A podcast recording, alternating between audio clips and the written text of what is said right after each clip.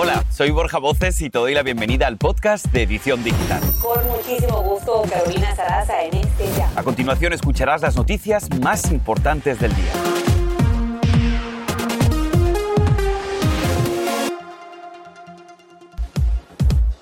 Tras varios meses, el presidente Biden firma hoy la ley de infraestructura, uno de los dos pilares de su agenda. Yo te explico qué representa el plan para ti. Y llegó el día, miles de cubanos salen a las calles de la isla para exigir la liberación de los presos políticos, pero el régimen comunista considera las protestas ilegales y trata de reprimirlas. Te tenemos los detalles de este 15 de noviembre, que es tendencia en redes. Y atención padres de familia, hoy pues pudieran tener más dinero en su cuenta de banco. El Servicio de Rentas Internas ya depositó el penúltimo pago del adelanto tributario por hijos. Te contamos lo que debes saber.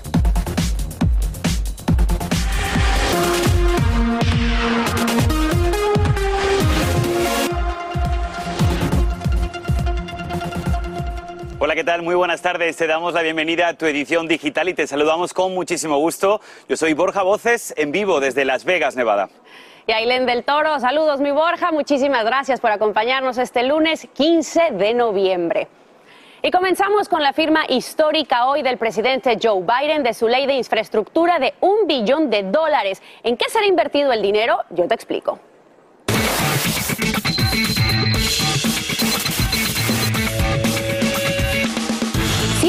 110 mil millones para carreteras, especialmente del sistema interestatal de autopistas criado en los años 50 y 60 y 45 mil puentes en mal estado. 39 mil millones para modernizar los sistemas de transporte público. 66 mil millones para el servicio ferroviario Amtrak. 7.500 millones para impulsar la fabricación de vehículos eléctricos y una red nacional de estaciones de recarga y 5.000 más para la compra de autobuses escolares eléctricos. 65 mil millones de Internet de alta velocidad para 30 millones de estadounidenses que viven en comunidades rurales y familias de bajos ingresos y 42 mil millones de dólares para modernizar puertos y también aeropuertos. Y vamos con una lamentable noticia. Te contamos que Edra Blount, de nueve años, luchó por la vida hasta el último momento, pero tras más de una semana en el hospital murió. Y con él aumentan a diez la cifra de fallecidos por la avalancha humana en el Festival de Música Astro World en Houston. La familia del niño demandó al rapero Travis Scott y también a Live Nation, la compañía que organizó el evento. Ellos buscan una compensación millonaria. Y escuche esto, porque un fatal accidente de avioneta se produjo precisamente en Michigan. Cuando a bordo murieron de la aeronave estaba a punto de aterrizar en un aeropuerto de Beaver Island. La única sobreviviente es una niña de 11 años que viajaba con su padre. Ambos fueron llevados en un helicóptero de la Guardia Costera, pero al llegar al hospital fue declarado muerto. Y seguimos con malas noticias. Juan Manuel Hurtado, de 48 años, padre de cuatro hijos, perdió la vida en un aparente tiroteo de furia al volante en Dallas. El reporte policial indica que Hurtado fue llevado al hospital del área con una herida de bala y luego fue declarado muerto. Las autoridades tratan de encontrar al sospechoso del ataque en la Interestatal 30. Y ahora escucha esto, California, Colorado y Nuevo México son los tres estados que están permitiendo las vacunas de refuerzo contra el COVID-19 para todos los adultos, a pesar de que las autoridades sanitarias federales recomiendan limitar las vacunas a los pacientes considerados de mayor riesgo. Esto desafía las directrices de la FDA y también de los CDC, pero los gobernadores consideran que estamos viviendo un momento crítico de la pandemia. Escuche esto porque hoy es un día muy importante para el pueblo cubano. Tanto es así que el hashtag SOS Cuba es tendencia en redes sociales ahora mismo. Y te contamos que el secretario de Estado, Anthony Blinken, pide al gobierno cubano que rechace la violencia y que aproveche esta oportunidad histórica para escuchar la voz de su pueblo. La declaración hace referencia a una marcha pacífica prevista para el día de hoy. Sin embargo, el funcionario añade que el régimen de la isla ya dejó en claro que no quiere escuchar al negar el permiso a la protesta y no solamente eso, sino también amenazar con prisión a los organizadores de este evento. Andrea León tiene todos los detalles y nos amplía. Adelante. A pesar de que el régimen les negó el permiso, un grupo de activistas cubanos salió hoy a las calles a pedir pacíficamente liberen a cientos de ciudadanos presos a causa de las multitudinarias protestas de julio pasado. En otras partes del mundo, los cubanos también salieron a las calles en solidaridad con sus compatriotas. En Miami mostraron los rostros de aquellos que continúan presos por haber exigido más libertades en la isla. Le enviamos un saludo, un mensaje al pueblo de Cuba. Si ustedes están en las calles, nosotros también. Mientras tanto, en La Habana, las autoridades bloquearon con un autobús la calle en la que vive el activista Junior García Aguilera, a quien no le permitieron salir de su casa, tras negarle el permiso para realizar la protesta. Inicialmente la fecha de la protesta era el 20 de noviembre, pero García Aguilera la pasó para el 15 luego de que el gobierno anunciara ejercicios militares en toda la isla para ese mismo día. El gobierno central negó los permisos para la marcha, aduciendo que quienes han convocado a la protesta están financiados por Estados Unidos. Por su parte, la administración de Joe Biden rechazó la postura de Cuba y advirtió al gobierno cubano que si impide se lleve a cabo la marcha, la isla podría enfrentar nuevas sanciones económicas. Otros activistas y críticos del régimen cubano denunciaron que también les impidieron salir de sus hogares, pero dijeron que a cualquier costo harían escuchar sus voces. Los cubanos alrededor del mundo están con ellos y han dicho que seguirán respaldándolos desde donde se encuentren. Y por supuesto aquí en Edición Digital seguiremos pendientes, Ailén. Claro que sí, Andrea, muchísimas gracias. Libertad y democracia es lo que se está buscando tanto en la isla como los cerca de 100 ciudades en todo el mundo que se unen a esta marcha. Este es el podcast de Edición Digital, con noticias sobre política, inmigración, dinero, salud y mucho más.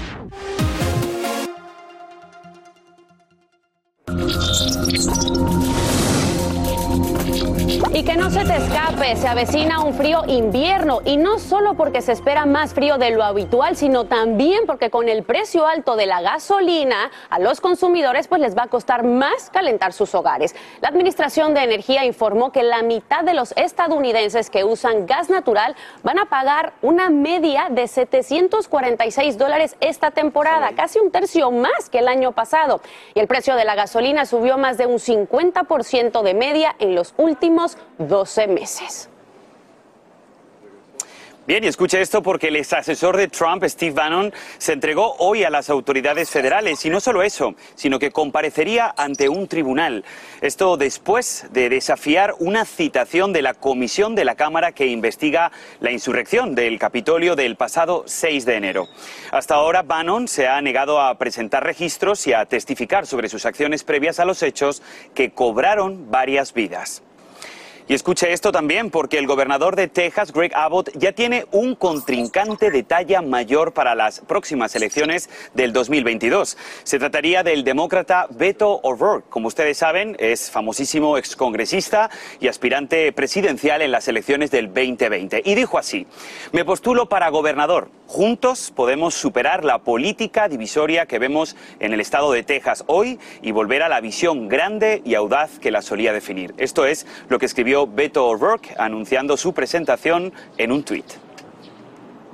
Y en más, los ojos del país están puestos hoy en Kenosha, Wisconsin, donde los abogados de Kel Rittenhouse presentan los argumentos finales en el juicio por homicidio, ante el temor de que se puedan presentar protestas tras el veredicto final contra este adolescente armado que le disparó, como recordamos, a tres hombres, dos de los cuales perdieron la vida el pasado 25 de agosto.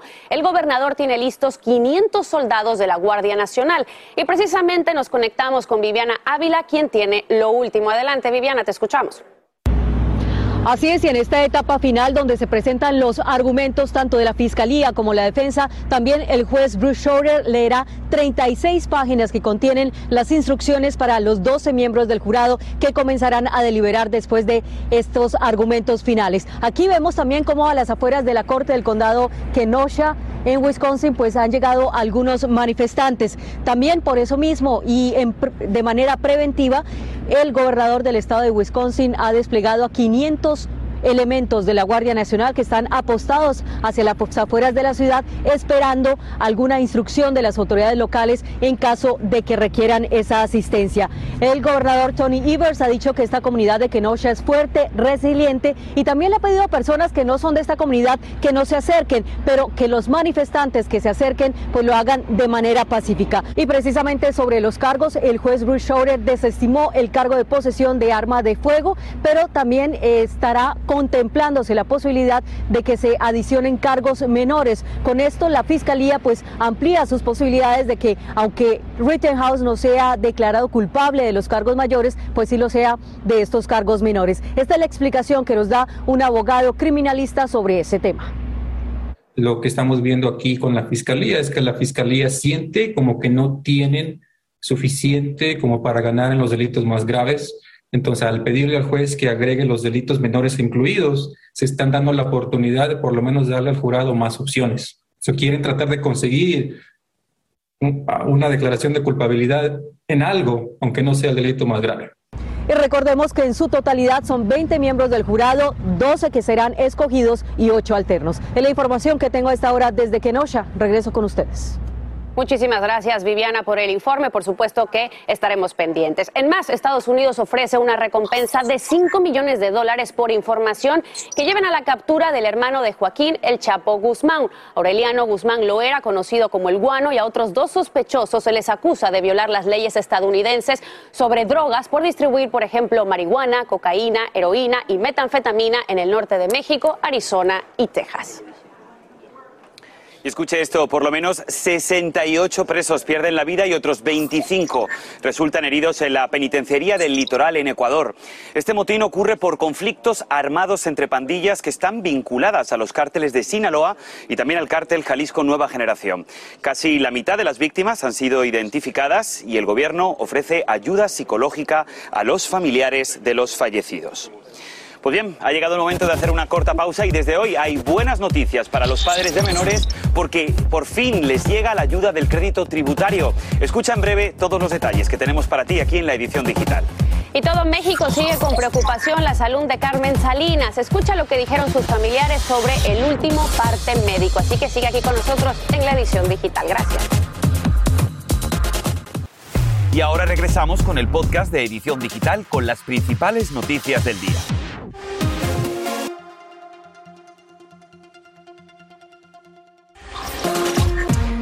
Seguimos aquí en tu edición digital transmitiendo en vivo desde Las Vegas. Y tenemos información muy importante. Escuche esto porque desde hoy millones de familias estadounidenses ya están recibiendo el penúltimo pago mensual del crédito tributario por hijos menores de edad.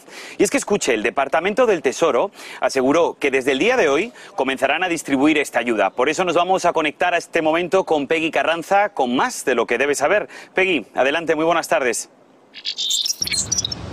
Hola, ¿qué tal? Buenas tardes. Así es, son buenas noticias para millones de familias que pueden recibir o que han recibido este crédito tributario. Estamos hablando de familias que presentaron su declaración de impuestos en el 2019 y el 2020 y ya deberían de estar recibiendo estos pagos específicamente a partir de hoy el quinto pago. El último sería en diciembre. Estamos hablando de pagos de 1.800 dólares por cada niño menor de 6 años y de 1.500 por cada niño entre 6 a 17 años de edad.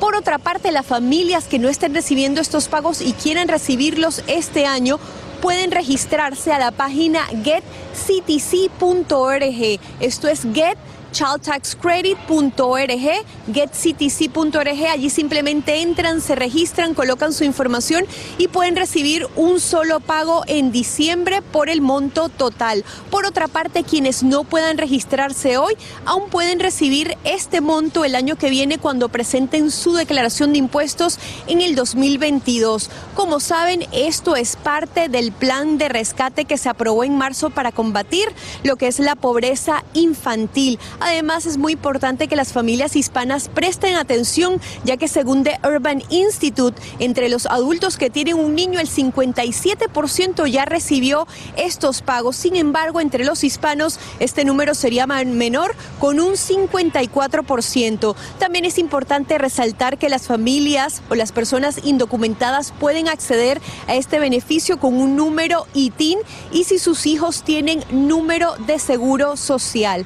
Así que esa es la información que nosotros tenemos por ahora. Regreso con ustedes. Muchísimas gracias, Peggy, por traernos estas tan buenas noticias. Y seguimos con esta que no es buena porque sigue hospitalizada una zafata de Southwest Airlines tras ser agredida por una pasajera en el aeropuerto Love Field en Dallas. Ariel Jean Jackson, de 32 años, comenzó a insultarla y luego la atacó a golpes durante el proceso de abordaje y ahora enfrenta cargos por agresión agravada. Y un nuevo incidente terrorista sacude a Inglaterra. Aquí te contamos los detalles. Un hombre introdujo un artefacto explosivo dentro de un taxi que estalló en la entrada de un hospital. Esto ocurrió en la ciudad de Liverpool. El sospechoso murió en la explosión, pero gracias a Dios el taxista logró escapar.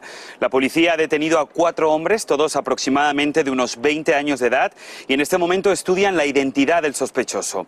Este es el segundo acto terrorista en el país en menos de un mes después del reciente asesinato de un legislador. Increíble, de verdad. Y miren, todo México sigue con preocupación por la salud de la actriz y productora Carmen Salinas, quien se mantiene grave pero estable en estado de coma. Aunque ha tenido leves movimientos que llenan la verdad de mucha esperanza a la familia, hay que decirlo que se encuentra muy débil en terapia intensiva con respirador. Según los especialistas, el derrame cerebral le afectó el tallo cerebral, parte del órgano que permite precisamente el despertar a una persona. Seguiremos pendientes de su salud. Estamos de contarles que uno de los nuestros, un hispano, Alwin Rodríguez, de 20 años, es el primer campeón mundial del popular juego de cartas 1. Y aquí te contamos su historia. Alwin superó a ocho finalistas muy competentes en un concurso en el que se inscribieron casi dos millones de personas para festejar los 50 años de este famosísimo juego. Es estudiante de ingeniería en la Universidad de Sacramento y por ganar, ¿qué creen? Le dieron 50 mil dólares. Y escucha bien, porque hoy en nuestro lunes de motivación nos llena de orgullo una joven hispana, ejemplo de I Made It. Ella nos cuenta cómo se convirtió en analista financiera de YouTube en Google. Y hablando de mujeres, precisamente tenemos Mujeres al Poder y nos habla la primera latina en ser presidenta de la publicación estudiantil universitaria más importante y antigua del país. Así que quédate con nosotros porque todavía tenemos mucha más información. Este es el podcast de Edición Digital, con noticias sobre política, inmigración, dinero, salud y mucho más. Hoy es lunes de motivación y tenemos un gran ejemplo de I Made It con la historia de Stephanie Nuesi, una joven inmigrante dominicana de 22 años, la primera en graduarse de su familia. Stephanie llegó a los Estados Unidos en el año 2015 cuando ella tenía 16 añitos y tuvo que aprender inglés después de haber sido rechazada en la universidad. Así que con mucha disciplina y grandes esfuerzos, hoy lleva el gran título de analista financiera de YouTube en Google. Y tenemos el gustazo y orgullo de tenerla con nosotros aquí en la edición digital. Stephanie, antes que todo, muchísimas felicidades. Muy, muy alegre y contenta de estar con todos ustedes el día de hoy y muy emocionada de contar mi historia como inmigrante y como latina que pudo hacerlo, como dice el título del día de hoy y nosotros de que estés aquí con nosotros. Stephanie, sabemos que tú siempre quisiste trabajar en Google y ayudarles a crecer. Ya que estás ahí, me gustaría que nos dijeras cuál ha sido lo que más te ha sorprendido de esta empresa. Una de las cosas que más me ha sorprendido y creo que emocionado es la cantidad de personas que, eh, de latinos, dominicanos, de todas partes del mundo y la diversidad que existe dentro de la compañía. Al mismo tiempo, el apoyo que se le da a los jóvenes y todos los proyectos que uno tiene acceso. No creía que yo a los 22 años podría trabajar con personas de todo tipo y tener oportunidades de trabajar con grandes marcas como YouTube.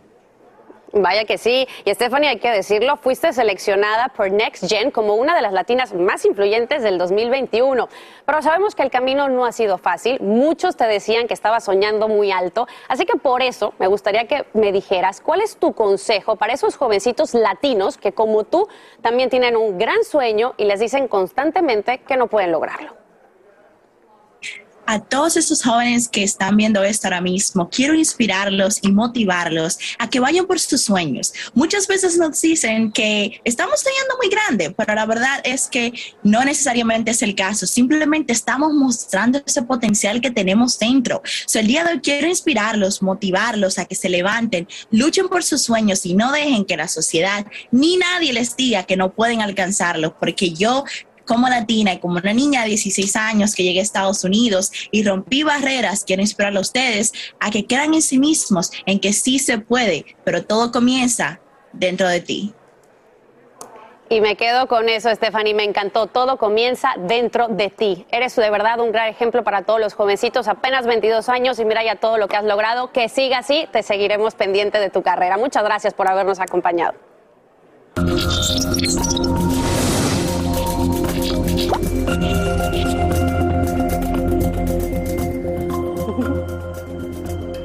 Bien, pues en nuestro segmento Mujeres al Poder hoy queremos destacar a Raquel Coronel, de 23 años. Ella se acaba de convertir en la primera latina en ser presidenta del periódico de Harvard The Crimson. Esta publicación estudiantil, yo diría la publicación estudiantil más importante y antigua de Estados Unidos y que, ojo, llegaron a dirigir expresidentes como John F. Kennedy increíble, de verdad, Borja. Recientemente te cuento que hablé con ella para Noticias Univisión 24-7 y esto fue lo que me dijo luego de asumir este desafío creado hace 148 años. Escuchamos. ¿Cómo lo lograste? Y sobre todo, ¿cómo fue el proceso para que te dieran este puesto tan importante que, por cierto, sé que ya empiezas en enero, ya mismo? Nunca ha habido eh, una persona latina que lidere la organización antes, entonces quise lanzarme. Significa mucho para mí porque eh, considero yo que el periodismo debe ser siempre un contrapeso del poder al nombre del ciudadano común y eso es tan cierto en un país como Estados Unidos que como en una universidad. Así es, les cuento que Raquel, quien es hija de los reconocidos periodistas María Cristina Uribe y Daniel Coronel, me dijo que aún está pues decidiendo si seguir los pasos de sus padres o ser abogada, pero yo estoy segura de que cualquier opción que elija le irá excelentemente bien.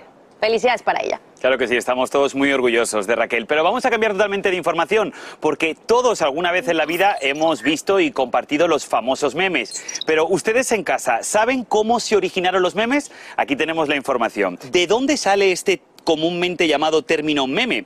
Bueno, pues es un juego de palabras con la voz Jen en inglés, cuando el biólogo Richard Dawkins buscó crear una expresión para descubrir la evolución cultural. Sin duda, un tema muy, pero que muy famoso que se ha hecho muy popular aquí en las redes sociales. Y aquí les queremos compartir también el motivo por el que estamos transmitiendo edición digital desde la ciudad de Las Vegas. Y es porque solamente faltan ya tres días para la gran noche de la vigésimo segunda entrega anual del Latin Grammy tienen que apuntarlo en casa. Será este jueves 18 de noviembre, aquí, desde la ciudad de Las Vegas. Entre los artistas confirmados para esta gran noche, bueno, pues no se lo pueden perder. Tenemos a Camilo, Cristina Aguilera, Becky G, Grupo Firme, Gloria Trevi y muchísimos más. Así que les hacemos, les extendemos una invitación para que todo el mundo se conecte con nosotros, con Univisión. Y así termina el episodio de hoy del podcast de Edición Digital. Síguenos en las redes sociales de Noticiero Univisión Edición Digital y déjanos tus comentarios. Como siempre, muchas gracias por escucharnos.